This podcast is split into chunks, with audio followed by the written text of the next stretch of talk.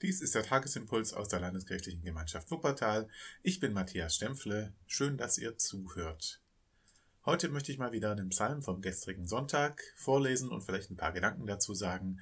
Psalm 84, einer meiner Lieblingspsalmen. Ein Psalm vom Zuhause-Sein bei Gott und ein Psalm vom Unterwegssein. Und das ist kein Widerspruch. Klar, man wäre gerne fertig, man hätte es gerne ganz erfasst und ganz verstanden, man wäre gerne ganz angekommen, wo keine Fragen mehr offen sind, wo alle Wege klar vor einem liegen oder wo man gar keinen Weg mehr gehen muss, weil man ganz da ist. Aber die Welt verändert sich, wir verändern uns, manchmal gerne, manchmal notgedrungen. Wir lernen dazu. Und auch unser Glaube ist ja ein, ein Weg. Und er ist heute nicht so, wie er vor zehn Jahren war oder vor 20 Jahren. Und wenn es so wäre, dann wäre er nicht lebendig. Der Glaube ist eine Bewegung nach Hause, ein Pilgerweg, wenn man so will. Und trotzdem ist er auch ein Zuhause sein bei Gott, mitten auf dem Weg. Und vielleicht kann man nur so wirklich bei Gott zu Hause sein. Die Bibel spricht ja oft in mobilen Bildern von, vom Glauben und von Gottes Nähe bei den Menschen. Das Zelt die Hütte, die rechte Straße, auf der Gott uns führt. Aber jetzt Psalm 84. Ein Psalm der Korachiter vorzusingen auf der Gittüt. Es ist ein Wallfahrtslied für den Hinweg. Da macht sich jemand auf den Weg nach Jerusalem zu einem von den großen Festen. Und der Weg ist nicht leicht und er ist anstrengend, aber all das, was ihm unterwegs begegnet und was er sieht, das ist für ihn dann so ein bisschen ein Gleichnis für das Leben mit Gott. Wie lieblich sind deine Wohnungen, Herr Zebaoth. Meine Seele verlangt und sehnt sich nach den Vorhöfen des Herrn. Mein Leib und Seele freuen sich in dem lebendigen Gott. Und die Person geht gerade erst los. Sie ist noch nicht da.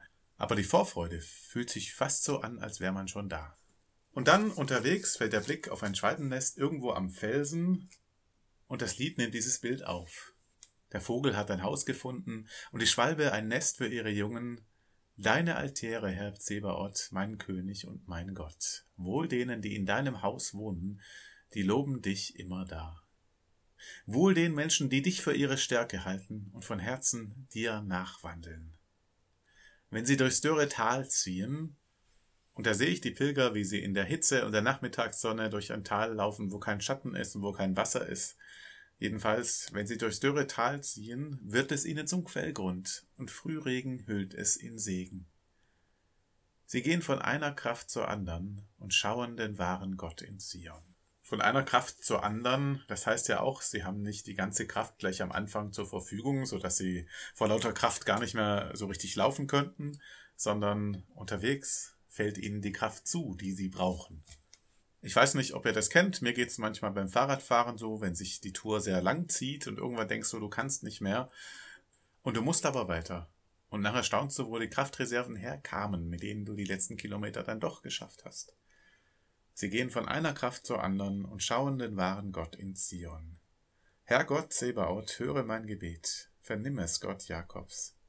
Gott unser Schild, schaue doch, sieh an das Antlitz deines Gesalbten. Denn ein Tag in deinen Vorhöfen ist besser als sonst tausend. Ich will lieber die Tür hüten in meines Gottes Haus, als wohnen in den Zelten der Frevler. Und da haben wir wieder diese Spannung zwischen unterwegs sein und zu Hause sein. Sowas wie eine Scheu, wie ein Respekt, wie eine vornehme Zurückhaltung. Das Ziel sind die Vorhöfe Gottes, nicht das Allerheiligste.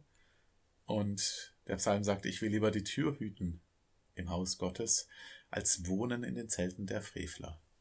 Da steckt ein Abstand drin oder eine, sagen wir mal, eine Scheu, sich ganz mit Gott gemein zu machen und sich ganz auf Gottes Seite zu schlagen.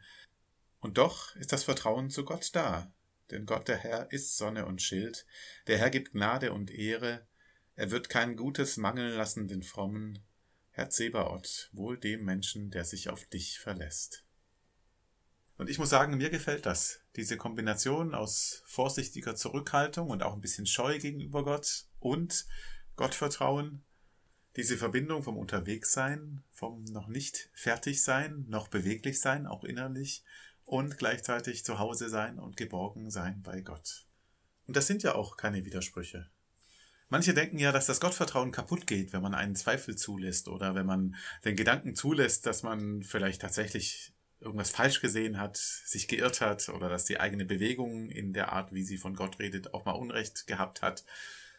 Aber das ist ja Quatsch. Das wäre ja nicht Vertrauen in Gott, sondern Vertrauen in die eigene Glaubenshaltung und in die eigene Unfehlbarkeit.